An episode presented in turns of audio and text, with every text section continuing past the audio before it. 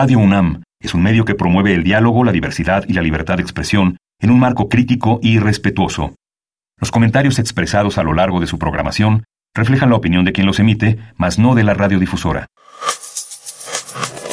Radio UNAM y la Escuela Nacional de Trabajo Social presentan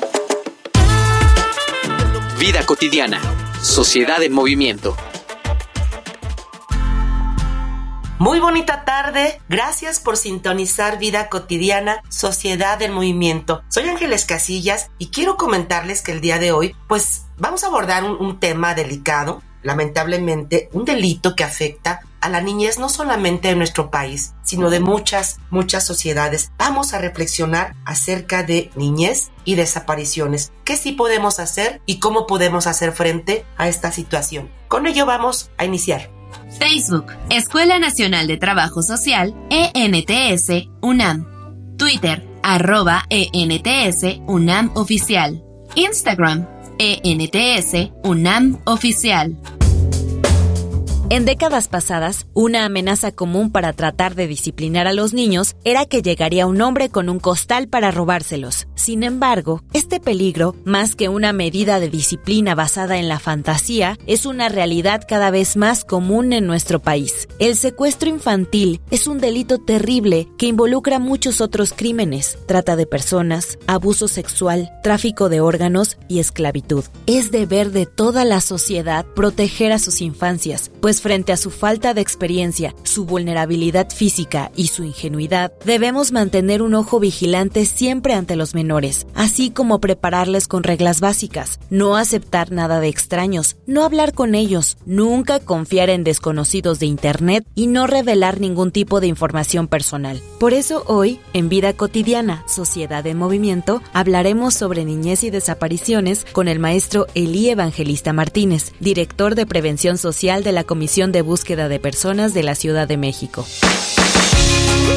Me da muchísimo gusto recibir a nuestro invitado, comentarles antes que es una persona que pues ha colaborado y contribuido mucho con el trabajo social, pero también a quien le profeso una amistad desde hace muchísimos años. Maestro Elí Evangelista, bienvenido a nuestro programa. Hola, ¿qué tal? Muy buenas tardes a todas, a todos, a todes. Muy contento de estar aquí, maestra Ángeles, en este importante programa de radio de la UNAM y de la ENS. Así es, así es mi querido Eli Evangelista. Creo que es muy conveniente para nuestra audiencia poder iniciar, si te parece, nos puedas compartir, a diferencia de otros delitos, cómo tenemos que entender el delito por desaparición.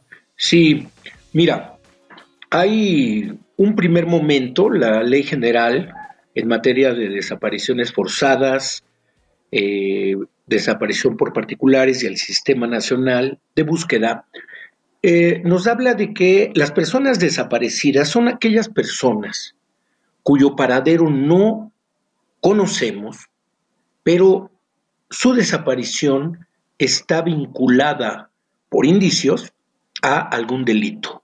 Esas son las personas desaparecidas. No se sabe dónde están, y se presume que su desaparición es por la comisión de un delito. Y también tenemos el caso de las personas no localizadas.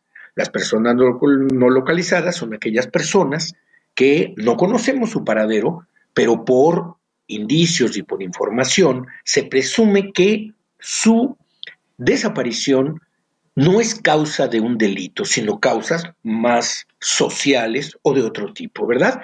En ese sentido también podemos ver las desapariciones como la desaparición forzada, que es ese proceso de desaparecer personas que involucran a instituciones o a agentes del Estado, ¿verdad? La desaparición forzada. Y la desaparición por particulares, que es la desaparición que se hace lógicamente por personas civiles que pues privan de la libertad a alguna persona por algún tipo de causales diferentes, ¿no? Esa podríamos decir que es como la gran eh, visión amplia con respecto al tema de las personas desaparecidas. Para poder eh, hacerlo como, como con muy, mucho ejemplo, ¿Cómo podríamos diferenciar las desapariciones, maestro Eli, por ejemplo, de un em, delito por secuestro?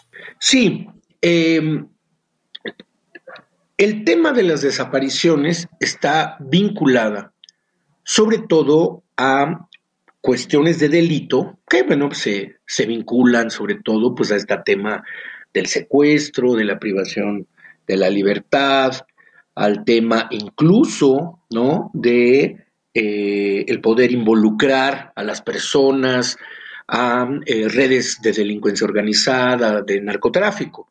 Pero otra parte muy importante de las desapariciones, y eso es fundamental que también la audiencia pueda conocer, que hay mucho tema de desaparición, que en este caso se vincula con las personas no localizadas, por cuestiones sociales fundamentalmente, ¿no? Entonces, habría que ver estas dos grandes diferencias.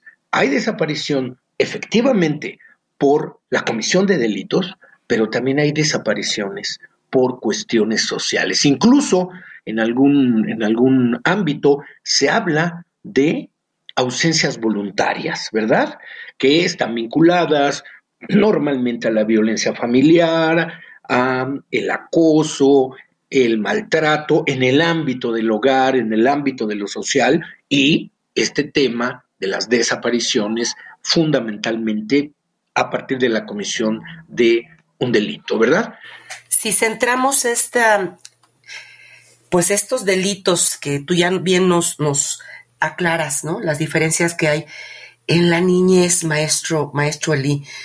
¿Cuáles, desde tu punto de vista, son, digamos, los principales factores económicos, políticos y culturales que están inmersos, ¿no? Para que suceda esta, esta lamentable situación con la niñez en nuestro país. Claro, no, es muy importante esta, esta pregunta porque dentro de los principios orientados a esta visión de derechos humanos de las personas desaparecidas, las niñas, niños y adolescentes son uno de los grupos prioritarios, yo diría el grupo prioritario con respecto a este tipo de temáticas, ¿no? Este principio del interés superior de la niñez es fundamental de entender en el marco de las desapariciones y lógicamente que en el ámbito de las desapariciones de niñas, niñas y adolescentes también vamos a encontrar estas causas. Por una parte, las causas orientadas a la comisión de algún delito, ¿verdad? Secuestro, sustracción, eh, incluso en algunos casos también eh, este tipo de problemáticas vinculadas a la trata de personas, vinculadas a cómo ahora también se eh, utiliza a las niñas, niños en las redes del crimen organizado, del narcotráfico. Entonces, vamos a tener estas causas estructurales vinculadas a la comisión de delitos, ¿sí? Pero sobre todo en el ámbito de la niñez, también vamos a encontrar que las desapariciones se van a vincular sobre todo por lo, cuestiones de violencia en la familia. Violencia, maltrato y que muchas veces también están vinculados este tema social a algún tipo de delitos como el propio secuestro, eh, la privación entre la parte misma de las familias, ¿no? Entonces tenemos estos dos grandes causales, por así decir, una causal más social, familiar, y estas causales más vinculadas a lo externo, pero que también juegan un papel importante y en ese sentido, la prioridad cuando hay desaparición de niñas y niños es una, un reporte y una denuncia inmediata y además una búsqueda inmediata a través de varios instrumentos. Vamos a abonar con estos datos que nos compartes y algunos, mm, pues, estadísticos sobre la niñez y las desapariciones en México. Escuchemos una infografía social. Infografía social. Según la Red por los Derechos de la Infancia en México, las niñas, niños y adolescentes son víctimas de un delito en aumento, la desaparición, originado por múltiples causas que tienen como principales impulsores la violencia producida por las organizaciones criminales, la delincuencia organizada, así como la propia violencia que se genera en los hogares. Desde 1964 a la actualidad, 87.436 niñas, niños y adolescentes han sido reportados desaparecidos y una de cada cinco de estas personas continúa continuaban desaparecidas o no localizadas hasta el 9 de agosto de 2022, 17.593 en total. En las fosas clandestinas, sin embargo, no suelen aparecer cuerpos de personas menores de 17 años de edad. En 2021, 1.896 personas entre 0 y 17 años desaparecieron y siguen sin ser ubicadas. 55% de las personas desaparecidas de 0 a 17 años son mujeres. Los estados que representan mayor reporte de niñas, niños y adolescentes desaparecidos son el Estado de México con 22.2%, Tamaulipas con el 10.1% y Jalisco con el 7%. Expertos han advertido en otras ocasiones que existe una idea equivocada de que los menores desaparecidos en México fueron sustraídos o desaparecidos siempre e inequívocamente por otras personas o enteramente contra su voluntad. No obstante, hay muchos casos en que las infancias deciden huir de la violencia que padecen. Maestro Lee, antes del corte con estos datos que nos prepara producción, nos comentabas algunos causales, ¿no? De esta situación y pues la parte, digamos, socioeconómica y cultural. En nuestro país, maestro Lee, que se exacerba la pobreza, que cada vez hay mayor desigualdad, ¿esta comisión de delitos puede estar vinculada a esta extrema pobreza? Claro, sí, definitivamente que hay una correlación fundamental entre este tipo de comisión de delitos con respecto a las condiciones socioeconómicas de pobreza, de vulnerabilidad, de exclusión y de marginación que en nuestro caso en el país pues es una, realidad palpable, ¿no? Entonces, en ese sentido también el hecho de que eh, existan delitos, por ejemplo, vinculados con respecto a la propia venta de niñas, de niños, para fines eh, laborales, para fines, eh, vuelvo a repetir, en el marco de estas redes eh, de delincuencia, de narcotráfico, va a ser fundamental por eso poner énfasis en el tema de la prevención. Yo creo que estas causas sociales, socioeconómicas, eh, familiares, tienen que estar vinculadas con una cultura necesariamente de la prevención, ¿verdad? Lógicamente que en el caso de la desaparición de niños hay instrumentos. Está el protocolo homologado de búsqueda, donde hay eh, eh, partes específicamente dedicadas a niños. Hay un protocolo adicional de búsqueda específicamente para niñas, niñas y adolescentes.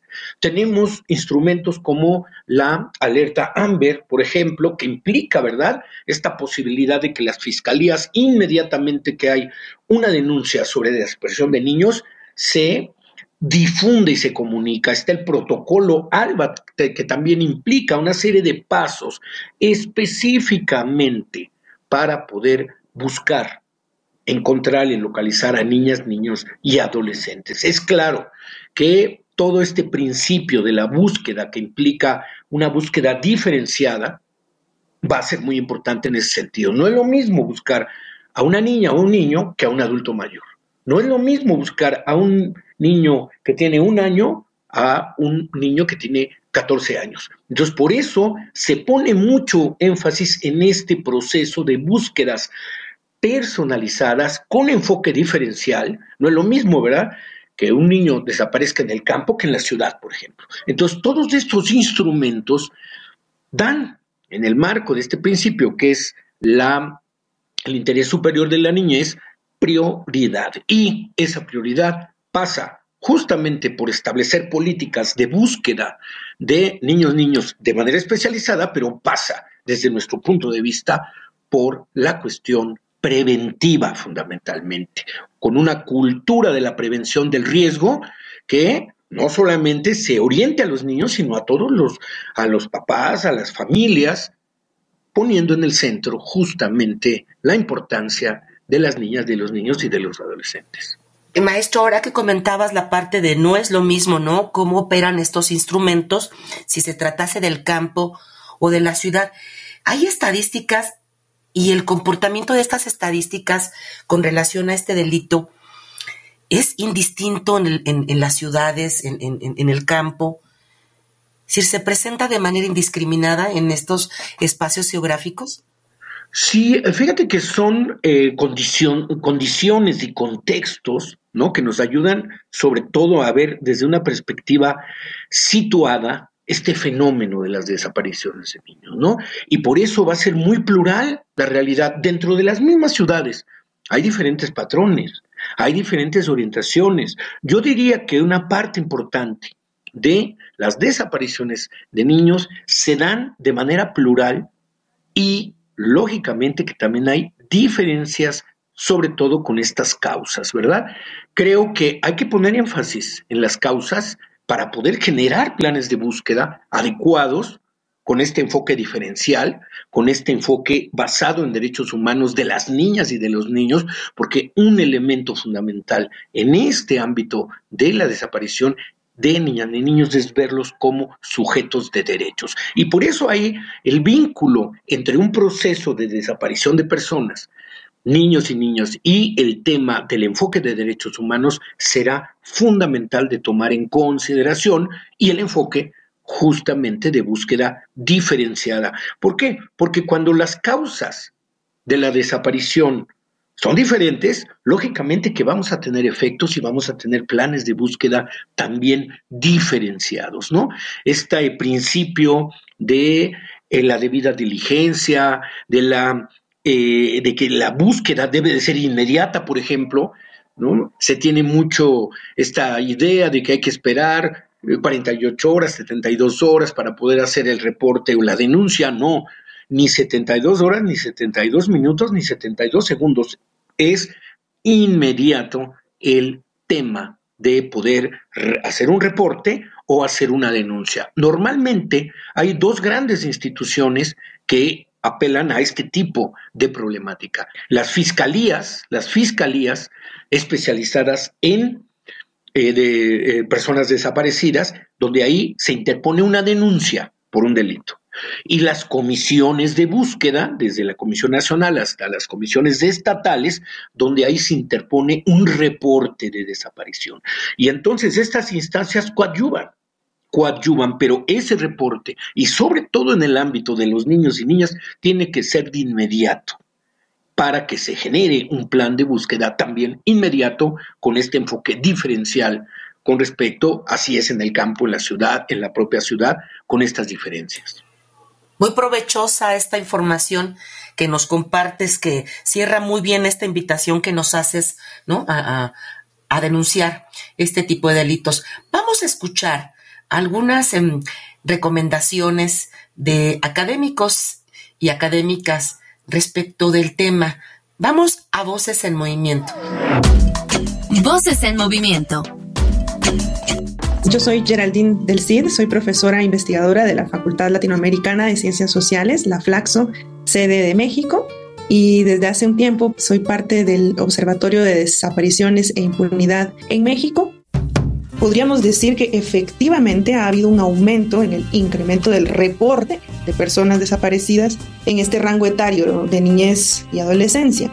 No así podríamos afirmar que efectivamente están aumentando las desapariciones como sí que están aumentando los reportes. Entonces, por una parte, podríamos decir que se está aumentando la denuncia, más no necesariamente podríamos afirmar que ha aumentado la dinámica de desaparición. Algo importante respecto a los factores que podrían estar detrás de estos reportes y el aumento que se está observando de la desaparición de niñas, niños y adolescentes está relacionado con un cruce de varios fenómenos ¿no? a considerar. En primer lugar, que estos delitos de desapariciones suelen ser cometidos por particulares, es decir, organizaciones criminodelincuenciales o bien particulares allegados de alguna manera a esta persona. Muchos de estos reportes han estado entonces relacionados con pugnas familiares. Alguno de los padres se lleva sin permiso legal a, su hijo y que en el contexto de esta pugna pues se empieza pues a facilitar el proceso ¿no? de denuncia o el reporte ¿no? que activa la ley. Una tercera dinámica bastante frecuente son las fallas o rupturas entre niñez de adolescencia y sus tutores legales en términos de la comunicación. Por ejemplo, se da más en el rango poblacional de la adolescencia, se ausentan de casa con o sin permiso, de forma autónoma o por algún extravío, y dado la información que se tiene de la situación de inseguridad o de zonas con más violencia, es que entonces se activan estos mecanismos institucionales. Esto no quiere decir que no exista y que no persista y que no se pueda considerar como en aumento también algunos fenómenos relacionados con estructuras criminales y delincuenciales. Maestro Eli, ya nos comentabas algunas de las respuestas institucionales. Y hablando de capacidad de respuesta, ¿cuál sería para ti, digamos, el principal reto, el próximo reto, digamos, que tendría que afrontarse para, desde una política pública, fortalecer, ¿no? Este, el combate a estas desapariciones. Claro, no, no, no. Yo creo que esta pregunta es fundamental, Ángeles, porque las políticas públicas orientadas a la búsqueda de personas desde el ámbito del Estado, desde el ámbito de instituciones, de leyes, prácticamente son nuevas. Apenas en el año 2019, por ejemplo, se crea, en el caso de la Ciudad de México, la Comisión de Búsqueda de Personas. Imagínate, 2019. Cuando tenemos un problema, por ejemplo, en el registro nacional de personas desaparecidas, que tenemos eh, eh, registro desde 1964, muchas de estas iniciales desapariciones eran desapariciones forzadas, normalmente pues por parte del Estado. Ahora se han incrementado las desapariciones forzadas, pero también con participación de particulares. En el caso, por ejemplo, de los 43 de Ayotzinapa, ¿verdad? Entonces, eh, eh, participan las policías, autoridades, crimen organizado, etcétera. Entonces, es uno de los retos sociales que más tenemos, esta construcción de estas políticas. Porque durante muchos años, sobre todo los familiares de las personas desaparecidas, estos movimientos tan importantes de madres, de familiares, ahora sí que trabajaron solos, con mucha colaboración entre ellos, con mucha cooperación entre ellos, con mucha energía, pero las políticas prácticamente están en construcción. Entonces, nosotros no tenemos que visualizar la construcción de políticas como a largo plazo. Tenemos que hacer, y yo creo que hay parte importante, hay una legislación que hay que ir también discutiendo, modificando, hay algún tipo de institucionalidades que poco a poco van construyendo esta posibilidad, pero también de programas, de iniciativas, de servicios que la ciudadanía conozca. Es una autocrítica también, pero muchas veces la ciudadanía no conoce lo que hace una comisión de búsqueda, que implica efectivamente la búsqueda y localización de personas, pero que también, fíjate, busca a esas personas extraviadas como regresarlas a su entorno familiar, social, que además las personas desaparecidas y sus familiares tienen diferentes derechos humanos. Por ejemplo, hay un derecho que es el derecho a la participación conjunta en la búsqueda, por ejemplo. ¿Sí? Entonces, nosotros como comisiones tenemos necesariamente que acompañar los procesos y construir estas políticas públicas muy jóvenes, todavía desde mi punto de vista débiles, pero que van caminando porque hay los instrumentos y además la desaparición de personas se ha, ha emergido como un problema social fundamental. El propio hecho de hablar de desaparición tiene ya una carga simbólica fuerte en nuestra sociedad. Entonces, por eso es muy necesario el poder construir esto que la ley denomina un sistema nacional de búsqueda de personas, que se replica en cada, en el caso de la Ciudad de México, hay una comisión, hay una fiscalía, hay otros entes públicos que colaboran en coordinación con los colectivos, los grupos de familiares, pero además ahora se están construyendo, por ejemplo, equipos de búsqueda en las alcaldías, ¿sí? Para que es la gente tenga más cercanía con respecto a este tema y sobre todo que pueda difundirse cuál es la ruta fundamental. Un reporte, por ejemplo, que se hace en la comisión, se puede hacer por teléfono, se puede hacer por correo electrónico, una denuncia, lógicamente, como tiene otra otra connotación en las fiscalías, se tiene que presentar la persona, ¿verdad? Y luego todo el tema de un análisis de contexto que hace que cada desaparición hagan de cuenta que es como un gran, un diagnóstico especializado por caso, y luego de cada caso se arma planes de búsqueda diferenciados. ¿no? Por eso ahí el tema de niños, niños es muy importante. En el caso de la Ciudad de México hay toda un área específica de búsqueda en tema de niños, niñas y adolescentes con este protocolo adicional para niños, con instrumentos muy, muy específicos que tienen en consideración. Ahora, yo creo que la construcción de políticas para hacer frente a la desaparición de personas implica también esto que también nos lo plantea la ley, eh, la búsqueda siempre con la presunción de vida. Siempre se tiene que buscar a las personas ¿sí? La búsqueda también que va orientada a el conocer la verdad, ¿verdad? Y además, eh, este tipo de procesos de búsqueda que implican, por una parte, justicia, pero también, por otra parte, reparación integral de lo que se pueda generar en estos ámbitos, ¿verdad? Entonces, por eso es muy importante, fíjate, este tema de la prevención, por un lado, la justicia y la no impunidad, por otro lado, pero también el tema de la reparación integral, porque ahora esta visión de derechos humanos se ha extendido muchísimo. Y entonces no solamente es que haya justicia, sino que además la justicia está vinculada con una reparación y con garantías de no repetición en estos ámbitos de la desaparición de personas. Querido maestro Eli, me parece que son muchos retos. de verdad que no, no, alcanzaría este eh, un programa. Yo creo que tendría que ser para cada uno de los que identifico, ¿no? Cómo trabajar la cultura de prevención del riesgo, un, protocolo para que las personas escuchemos cómo hacer la denuncia, ¿no?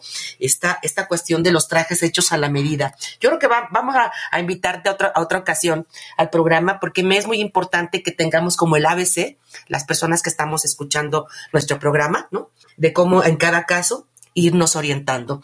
Eh, por el día de hoy, bueno, pues concluimos con, con esto, no sin antes agradecerte a nombre de Radio UNAM, a nombre de la Escuela de Trabajo Social, el que hayas compartido con nosotros, querido Eli. Muchas gracias a ustedes por la invitación y nos ponemos a su disposición en la Comisión de Búsqueda de Personas de la Ciudad de México, donde nos toca ahora coordinar la dirección de prevención.